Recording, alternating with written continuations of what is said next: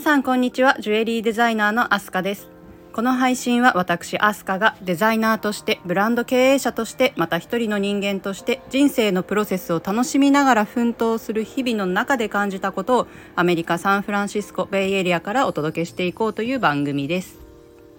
えー、本日のテーマは目的意識を持つということ。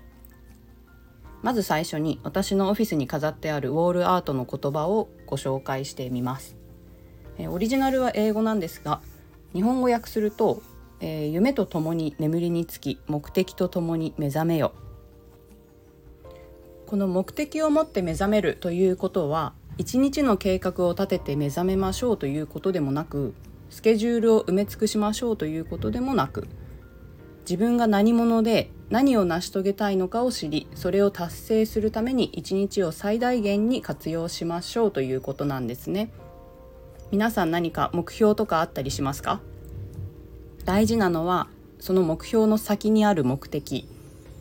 目的を設定して最終的なゴール地点をしっかり見据えることで選択肢も広がり具体的な道筋も立てやすくなります。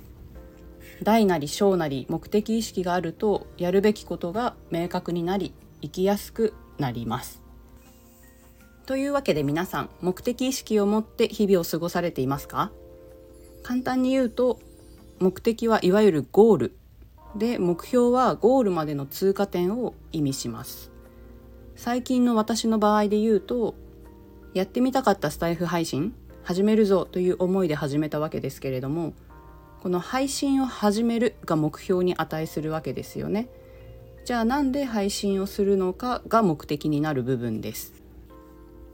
えー、仕事においても日々の生活においてもなんですがそれをなぜ行うのかという理由をしっかりと自分で理解しているかどうか。明確に行動における理由を意識することのメリットって非常に大きいんですよね。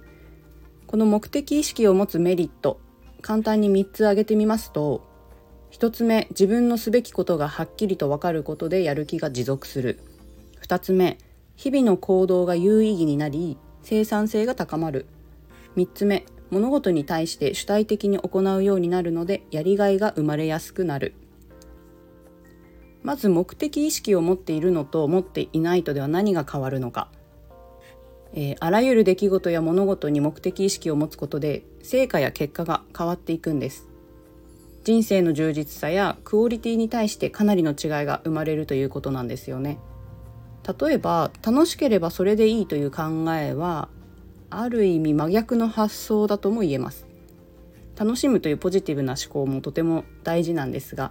それだけではなく楽しむとどうなることができるのかを意識してみる。目的がわからないと何のためにしているのかわからなくなってなんとなくやっている言われたからやっているという状況に陥りますよね。で自分のすべきことがはっきりと分かるとやる気が持続する。これはどういうことかというとちゃんと目的意識を持って目的を達成していこうとすると何をどのようにすべきか自分のやらなければいけないことをしっかりと考えるようになるんですね。そしてそれが明確になったことで行動を移すようになります。やらなければいけないことがはっきりわかるためやる気が出るということですね。でこのやる気のメカニズムというのは科学的理論に基づいて立証されていて何のためにこの行動を起こすのかという目的を意識するとですねドーパミンの分泌が活性化されるんですって。ドーパミンというのは神経の伝達物質のことでものすごく簡単に言うと意欲運動快楽に関係する脳内ホルモンの一つ。で何かをしようという意欲を持った時にドーパミンが出てそれが楽しいという快楽感につながるそうです。常に目的を意識し続けるように行動するとやる気に対する脳内ネットワークを活性化させるためやる気が持続する、えー、この方法だと脳内レベルでやる気が持続するため行動意欲も湧いて簡単に継続することができるということです。目的を明確に意識していることでどう行動すればよいのか何をどのようにすればよいのかといったゴールまでの道筋が見えるのでそうすると無駄な取り組みも減っていき作業がスムーズにいくようになる。その結果生産性が高まったり効率よく動くようになりますよね。でさらに今自分が何をすべきなのかをしっかり目的意識として認識することで、えー、物事に対して主体的に行うようになるのでやりがいが生まれます。目的がわからないと何のためにしているかわからなくなって言われたからやっているとかなんとなくやっているという状況に陥ってしまいそのため行動が長続きせず行動の質も上がらなくなるのです。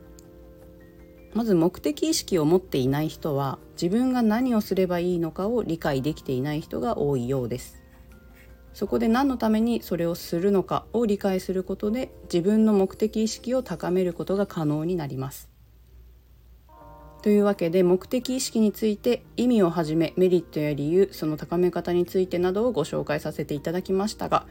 目的を意識しながら行動をとるということで仕事だけではなく日々の生活においてもメリットが非常に大きいのでしっかりと目的意識を持ち人生を充実したものにしてみてはいかがでしょうか。私自身もせっかく始めたスタイフ配信目的を意識して継続していきたいと思います。それでは「アスカの部屋」第2回目配信最後まで聞いてくださりありがとうございました。アメリカサンフランシスコベイエリアからお届けしました。